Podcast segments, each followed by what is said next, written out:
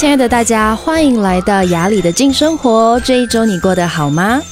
嗯，前几次呢，有呃，我们有两次就是休息嘛，因为这一个多月我在呃学校出外景，就在全台湾到处跑。那呃，这一个月我觉得。其实对我内在的冲击是蛮大的，不过我是就是平常心，因为我们是在五月中左右开始进学校，那那个时候真的是疫情刚刚发展的时候，那经常我们一边录影啊，然后录完之后，隔天可能学校就会传讯息来说，哎，不好意思，我们昨天录影的同学有谁谁谁有一两个他们有确诊哦，就是说请我们的团队要多加注意，然后有些时候呢会。一边录，然后小孩就跟我讲说：“牙医姐姐，诶，我们班今天有人确诊你。”我说：“哈，你们班有人确诊？那你为什么现在还在这里？”然后有的同学就说：“哦，因为今天我们来都来了嘛，反正妈妈也来不及接我们，所以我们就来这边录影，先录完，明天我就不会出现了。”然后。有些时候这样我都有点伤心，因为那些同学可能他们来呃会参加录影的都是老师有稍微跟他们沟通过啊，发现他们很愿意来参加录影，然后表达能力很好的那种同学。然后第二天他们因为同学确诊的关系居在家里居隔，他们没有办法来。然后可能第二天的同学就会是比较害羞啊，然后你问他问题，可能他会比较不好意思回答那种同学，所以。疫情真的对学校的影响，我觉得真的非常大。那一直到这几周，呃，我觉得就比较稳定了。可能之前停课之后，然后学校也开始打疫苗了嘛。那可能很多学校也有属于他们自己的 SOP，所以就比稍微比较少发生这种，哎，第二天就告诉我们说，哎，昨天拍摄的同学确诊哦这样的事情。那这一个多月，我们平均每个。星期快筛两三次，就是我们到一个新的学校，我们就会快筛。所以我现在真的是已经是快筛达人了。那也是，我觉得也是做快筛这件事情，不只是保护自己啊，更重要就是保护我们拍摄的同学，因为我们毕竟会跨校嘛，就是在学校来来回回这样。所以我是觉得，到目前为止我都没有确诊，我就一直在怀疑我自己是不是天选之人。哈哈，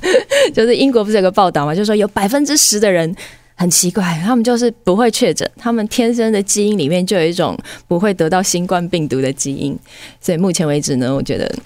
不知道是我防疫做的比较好，还是我是天选之人，可能有一天可以去做一下基因检查。但我觉得这也是开玩笑啦，我发现好像其实会不会染疫也不是我们可以用科学的方式去算出来的。就像我有一些女生朋友，她的先生染疫了，然后每天陪她先生照顾他，可是她也是非常。安全，非常健康，也都没有染疫。到最后一周结束之后，他也是验出来是阴性。所以我觉得新冠病毒就是有他自己的意志，可能跟我们自己内在的意志力也很相关。那今天我要说的这个主题呢，我也觉得还延续这个主题，意志力。意志力，我觉得是其中一个蛮重要的因素。就是我想跟大家聊一聊，不知道大家有在日常生活中有没有这样子的困扰？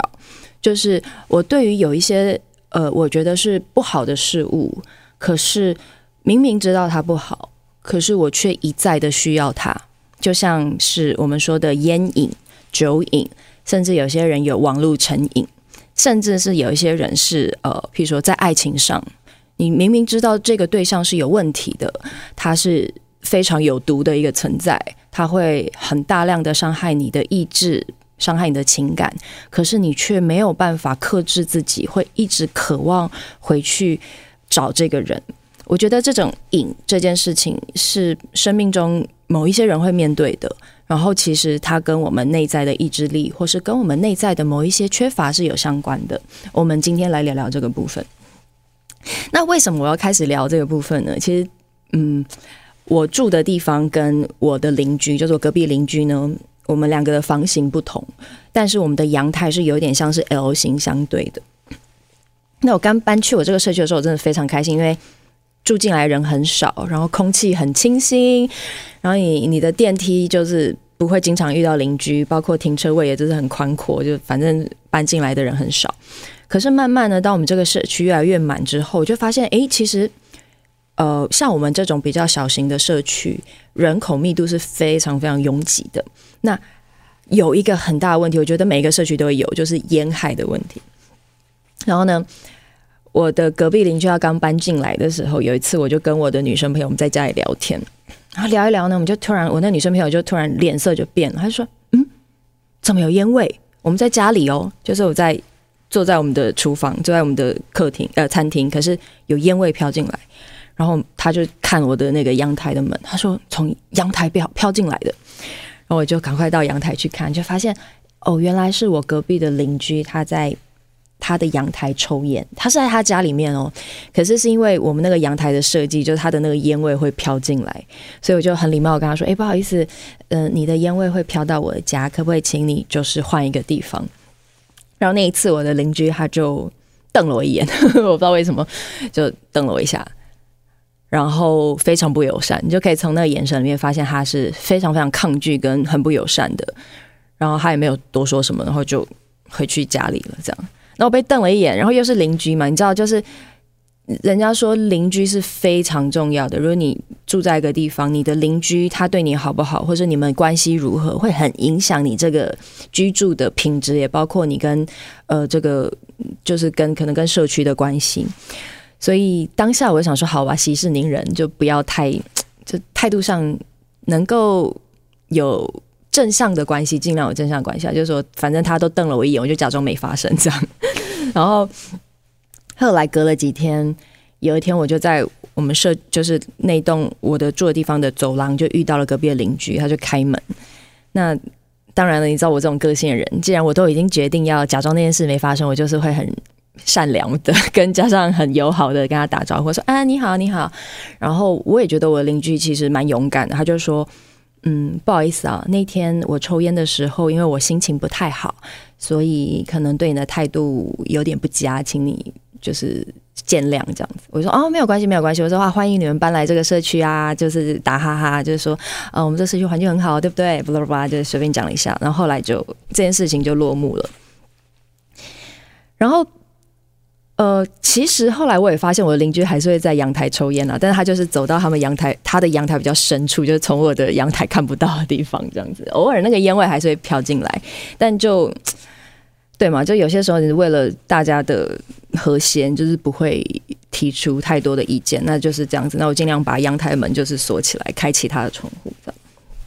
那后来呢，是因为我的有一个很好的朋友，他抽烟，那。之前他在抽烟的时候呢，我们女生朋友之间，我们可能有些人就会发表意见，就说你不要抽，你不要抽，很臭什么这样子。可是我这个人个性，我觉得大家都长大了，你要做很多事情，其实跟你自己的选择很相关。我不觉得我需要像纠察队或是像妈妈一样，因为我关心你，然后我就说你这个不好，你不做不做这样。可是后来我这个女生朋友发现，呃。他曾经戒烟过一段时间，可能半年一年吧。可是后来发现他呃抽烟的状况是会反复的，就是他会后来在压力大的状态下，他就会开始抽。然后，但是因为我觉得，如果一般人你要抽，我觉得这个就是个人的需求，然后也是尊重。可是因为他是想要怀孕的朋友，所以我们之间女生朋友就会说：嗯，如果你真的要怀孕，那么你可能要这件事情要想很清楚，就是你要先想清楚哦，你你。抽烟、抽凉烟，它就是影响你的生殖系统。那你又想要怀孕，然后年纪跟你的指数可能都不是非常乐观的状态，那你真的要想清楚。那我自己的态度是，我会很好奇，我会说，我觉得我的这个朋友，他已经知道他身体的需求，包括他想生小孩，可是他还决定要抽烟，背后一定是有。他没有办法克服的，对吗？就是如果你都已经这么明显的现实都摆在你眼前了，你知道这个，你每抽一口可能就少一颗卵或什么之类的，你还持续抽，那么你一定有自己内在没有办法克服的部分。那我不知道，对于很多有瘾的人，当然，如果你嗯在。一个很客观的状态下，如果你觉得你自己抽的状态很适量，你喝的酒状态很适量，你打的电动你很适量，你没有需要改变的，那我觉得完全尊重。可是如果一个人，我对于我在做的事情，我是自己内在是有批判的，我觉得我是做错的，我在伤害我自己的身体，同时我想要改变，可是我却做不到，我觉得那个背后一定有可以找出原因的，就是那个瘾。到底为什么你一定需要它？它背后一定都是有原因的。当然，我其实我跟很多朋友讨论这个，譬如说烟瘾、酒瘾这些事，然后我会被很多朋友打打枪。就是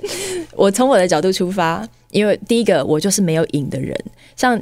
呃，譬如说我小时候可能跟朋友出去会喝酒，对吗？可是我就是知道，其实我没有喜欢喝酒的感觉。那抽烟这件事情，我刚开始拍戏的时候，二十几岁拍戏的时候，有一天我也是跟我那个很多演员朋友说，不行，我一定要学会抽烟。如果有一天我要接到一档拍一要抽烟的戏，我不会怎么办？我也是有体验过那种真的把烟抽到身体里面，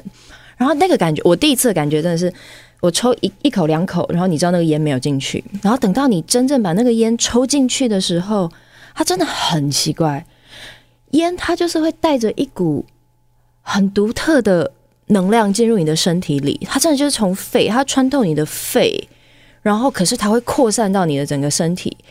然后你的突然意识状态跟你的平静状态就突然改变，就是觉得好奇怪，哎，就奇怪为什么烟就突然让你好像真的就是。不能觉得那个是某一个就是很魔幻的时刻，它就是带你进入到另外一个不一样的空间、不一样的状态。所以我能够理解很喜欢抽烟的人，你为什么需要？因为它真的是一个转换意识状态的方式，但是它维持得非常短暂。然后我也知道，当这个状态回来了，就是烟的影响消失了，你再回来自己的时候，你会对自己有很多。就因为你看得到差异嘛，你看得到很平静的自己，很能够清晰的自己，跟一般的自己，它其实是有差异的。然后你会觉得说，哦，这个状态不好。然后，当然我也有很多朋友，他们是有酒瘾的问题。那，嗯，我觉得酒这个东西又比较模糊。就大家可能有很多人会觉得烟它可能有尼古丁啊、致癌物质啊，真的不好。可是酒这件事情，因为少量的喝。其实是对身体还好的，对吗？可是你怎么定义少量跟过量？我觉得那个尺真的就是在自己每一个人的心里面。然后我真的有遇过朋友，就是他们那个瘾和酒瘾已经大到他一边工作他必须要喝酒，他如果不喝他手会抖，然后他也觉得不喝一点都不开心。然后如果不喝，我觉得我好像不像自己。那。这个我觉得就很需要一个很客观的介入，就是你的家人、你的朋友必须要给你那个支持的力量，让你知道这个事情是不应该的。然后讲到这里呢，这个讲的都很皮毛，但是我要讲到最大的重点，就是我观察的，这是我观察的。当一个人有瘾，然后他尝试要戒断，可是不知道为什么，当你把这个东西认为是瘾的。状态，它很容易会反复，就是像烟瘾，像很多人都说，如果你真的要戒烟，如果你没有戒超过十年，都不算真的戒烟，因为它就是会一个反复。就像我那个女生朋友，她就是抽了不抽半年，可是当我的生命在这个阶段，我有很大的压力，我有需求，甚至是我有一个好朋友，他递过一支烟给我，然后当我开始开了那个头之后，我就会忍不住想继续抽，就是我会觉得，嗯，好，我要继续抽下去。或是甚至是酒，我有一个朋友也是，他的身体其实是非常非常不好，就是他有健康的问题，他的呃血管的部分其实有呃就是很危险，就对他的生命是非常有威胁的。可是他是喜欢美食、喜欢美酒的朋友，所以他经常会说：“好，那我来戒戒酒三三个月，就三个月不喝。”然后那那一阵子我们出去吃饭，他可能就会不喝这样。那可能因为我开车嘛，所以我可能也是全部的朋友里面一个唯一不喝的，然后就变成我跟他，我们两个就是喝茶，我们两个会干杯这样子。那可是很奇怪，当三个月之后他开始喝了之后呢，他就会不断的挑战自己，他就又会到有一天喝到很醉，然后可能喝到完全可能就是会回回到家里，然后忍不住睡，就是会完全没有办法对话，然后就直接睡，睡了好几天这样，所以。那个是人的习性，就是当你对这个物质你习惯之后，你会有一个身体很自然的状态去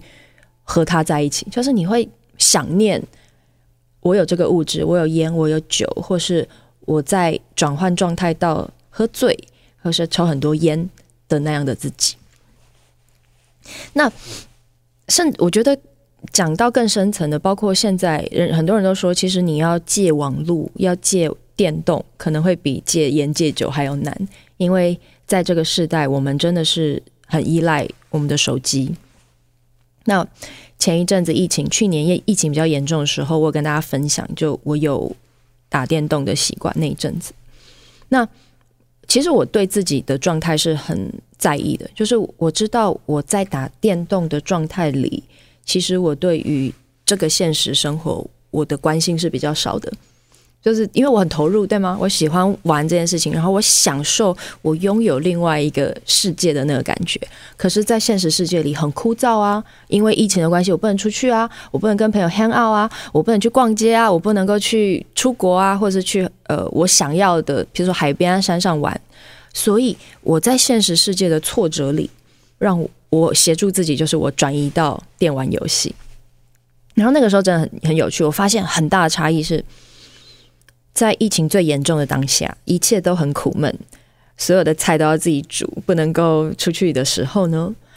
我每次一打开我的那个电玩的 App，就是手机游戏的 App，我的心就有一个很大的开心，就是它就是一个荡漾着一个非常愉悦的气氛。我真的更享受我的电玩世界，多过于我现在拥有的现实世界。所以我觉得，对很多成瘾的人来说，这一份享受，这一份喜欢，它的吸引力太强了，所以我们对现实世界的投入，它就会慢慢变少，慢慢变少。那因为我我那个时候成瘾的原因，是因为你知道，就疫情嘛。那后来慢慢的，因为这个需要成瘾的原因减少了，大家可以开始出去啦，开始工作啦，所以我这个喜就成瘾的感觉慢慢也就减少，所以它它就自然而然就消失。可是我知道很多人没有这样子的助力，他在现实的社会生生活，他的环境里，他一直遭遇到某一些不舒适的感受、不适应，甚至是某一种很压抑，所以他慢慢的会很享受这个他能够控制跟能够创造的世界。那所以我的看法就是，以我自己对于过去玩手机游戏、曾经喝酒跟短暂的享受过香烟的那样子的经验，我感觉关于瘾这件事情，它其实在反映的是我们有更深层的需求，它没有被看见。每一个人不一样，有些人他就是我压力大，我不知道排解怎么排解我压力；或是有些人我就是不适应社交，我在现实世世界的社交让我很焦虑，所以每次我抽一支烟的时候，我可以拥有五分钟的。独处五分钟，我觉得可以喘息的空间。当我跟人相处的时候，我心很焦躁；可是当我有独处的空空间的时候，我很自在。其实，嗯，关于酒，很多人会有不同的想象。在真正呃有酒瘾的人，或是喜欢喝酒的人。我很容易听到他们会说：“我喝酒的时候好放松。我喝酒的时候，我觉得我本来不会说英文的，可是我觉得我英文都变超好。或者是我本来不敢唱歌，可是喝了酒之后，就突然长出一个勇气，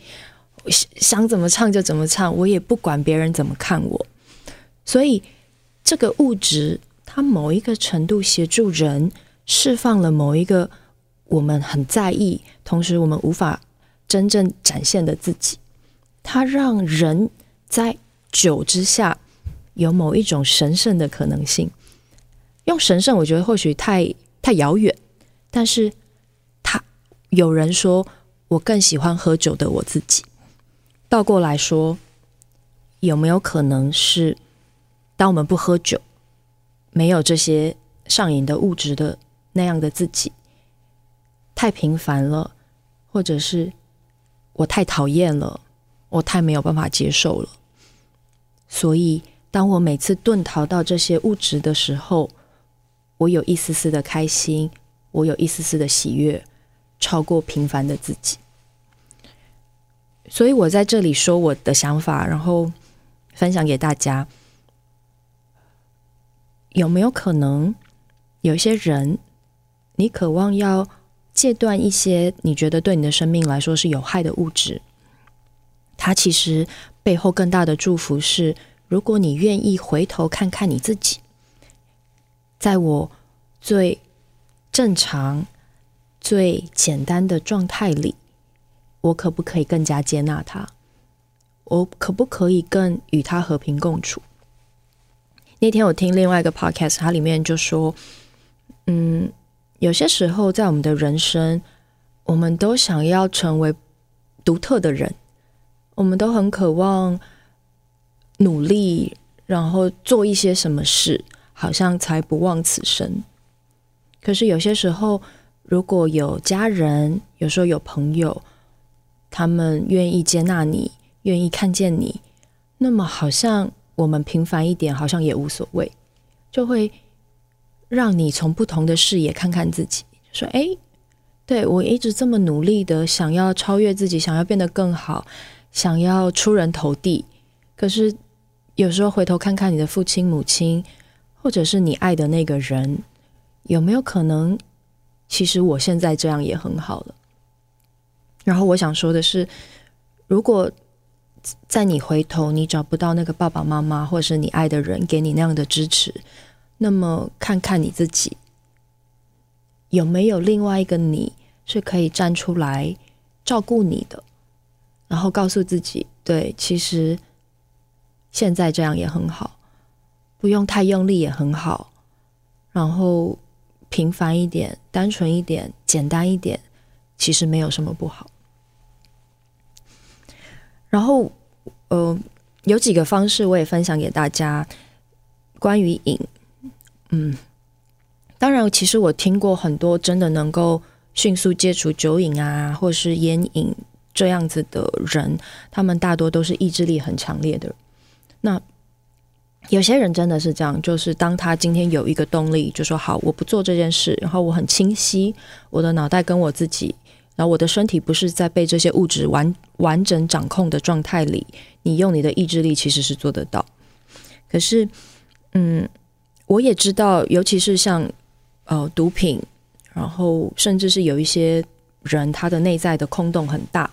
他用这些外在的物质去填补的当下，其实那个瘾是很难单纯靠意志力去简单的化解的。然后，呃，他也有可能另外一个。部分是，其实跟尤其像我知道赌博的瘾，如果你有毒瘾，它其实可能跟你家族的业力有很大很大的关系。可能在一个复杂的家族状态里，它显现在这个人的身上，它会很像被迷雾笼罩一样。就是你这个人，你可能就是被你你你的意志力已经不复存在，你的身体也被掌控，然后你没有办法利用自己的方式，然后。我觉得这个介入，他可能像就像有些人他会利用宗教的方式戒除瘾头，那个是有用的，因为他就是必须你要求助一个更大从外来的力量。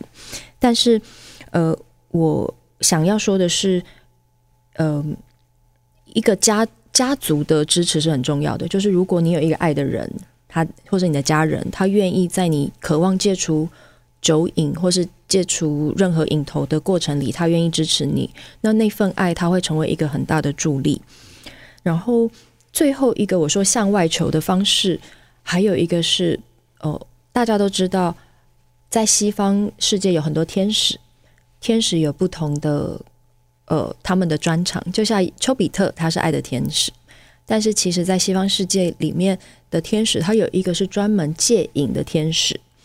如果在你渴望利用自己的内在力量，同时也寻求外在的支持去戒除这个瘾头的同时，你可以在安静的时刻，每次你渴望喝一杯、渴望来一支烟的时候，你可以在心里面祈求：我渴望戒瘾天使协助我，让我戒除我的酒瘾。你就召唤他，召唤天使，他用他的翅膀包着你，让你。可以不受这些物质的引诱，然后，嗯，我觉得就是戒瘾的话，如果你自己的状态是很清晰的，那么其实我觉得难度比较低。可是如果你已经很严重了，那么我觉得真的就是要，嗯，要求救。我觉得求救非常重要，因为后来我发现有。瘾的朋友，如果他自己知道这个是不好的，他很容易陷入负面的循环。就是我一边知道我在用的这个物质是不好，可是我却停不下来，同时我不想让别人知道，那么我在这里也会觉得，其实让别人知道寻求协助，然后你会觉得那个孤单感会比较少一点，会比较容易成功。那今天就跟大家分享到这个部分了。然后，嗯，我觉得在现代的社会，真的我们的压力它不一定能够很合适的被抒发，因为太密集了，人跟人的接触很密集，然后我们承担的压力非常多。很多人寻求这这些物质的协助，不过如果在这个当下，你真的觉得我想要稍微少一点，或是我想要戒除，那么我觉得适时的给自己定一下一个时间点，跟很明确的告诉自己，是我们一起来做这件事。我跟我的朋友、我的灵魂，然后更大的自己，我们一起来完成这件事情。那真的。当你愿意寻求的时候，其实一点都是不孤单的。好，今天就跟大家分享到这里喽，然后也期待我的朋友可以戒烟成功。我们下周见，拜拜。